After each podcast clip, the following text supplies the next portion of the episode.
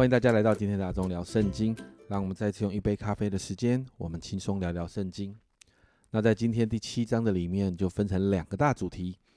一个是谈到关于生命的事情，另外一个是关于谈智慧的主题。那在第七章的一到七节、十五到十八节，都谈到关于思想人生命的这样的话题。那特别在一到十四节的时候，我们在读的时候，你会发现很像在读真言。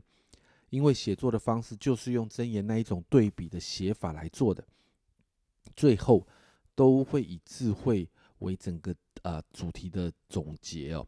强调我们要用智慧来看所有人生所追求的事，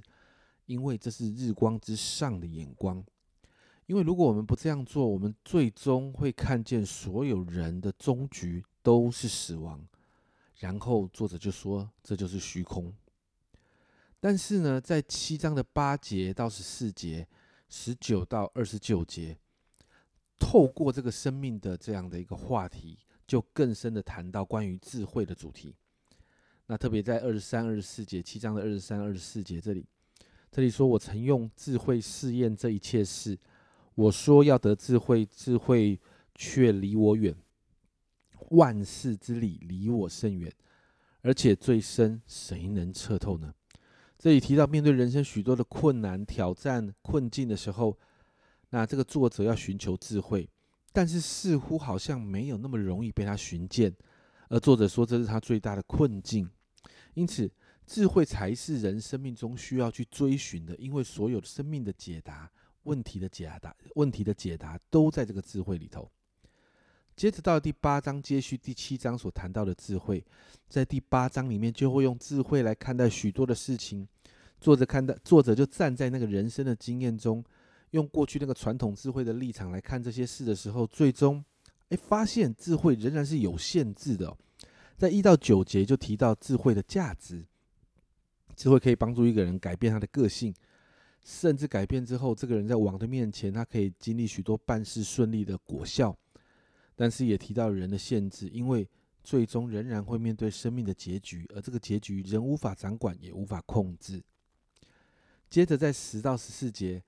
谈论善恶因果报应的问题，而作者呢在这个事情上有疑问。那最终在十四节做了一个结呃结论，十四节这样说：世上有一件虚空的事，就是一人所遭遇的反照恶人所行的，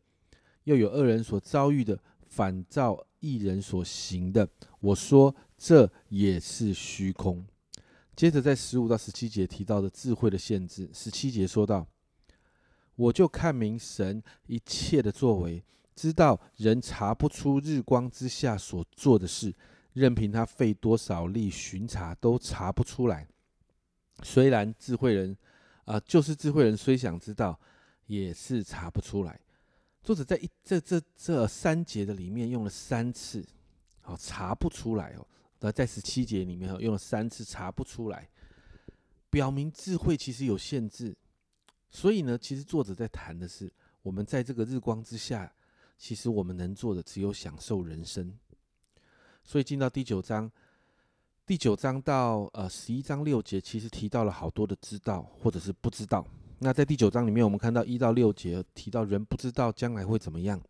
只知道智慧人、愚昧人、善人、恶人最终都会面对死亡。所以七到十节就回到我们要享受生命的这个主题。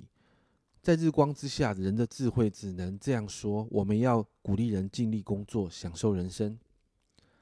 所以到了十一到十六节，就再一次提到，其实人不知道自己最终的定期以及我们的命运到底是什么。那七十八节，我们在我们会等呃等到明天并的明天的进度。那今天的我们就暂时停到这个地方。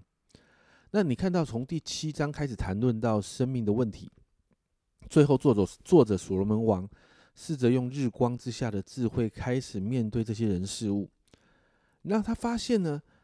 日光之下的智慧也是有限制的，无法解释人世间许许多多的问题，因为没有办法解决。但是呢，因为所罗门王认识神，他知道需要回到日光之上的神才会有出路，不然人在日光之下的智慧最有智慧的方式，就是享受我们劳碌得来的那一些东西而已。所以，当我们明白有一个可以超越这一切，在日光之上的神的时候，我们的眼光就要从日光之下提升到日光之上。而那个时候，我们看到的生命，看待这世界上的人事物的观点，就会完全的不一样。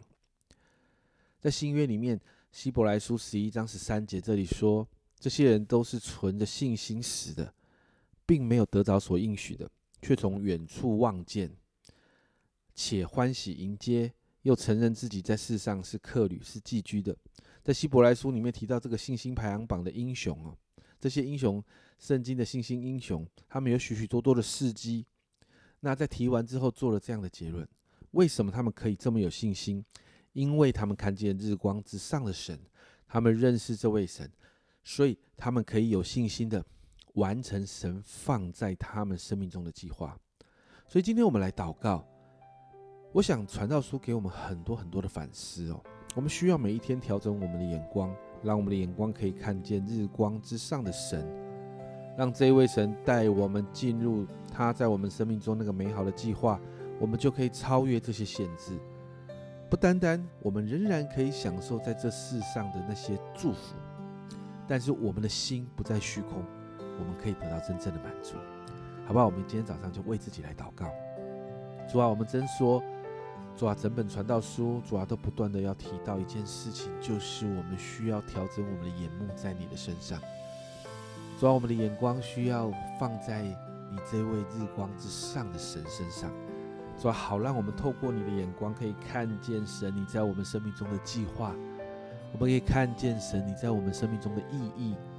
主啊，因此，主，我向你来祷告。主啊，每一天当我们读你的话语的时候，主啊，主啊，你的圣灵就来帮助我们，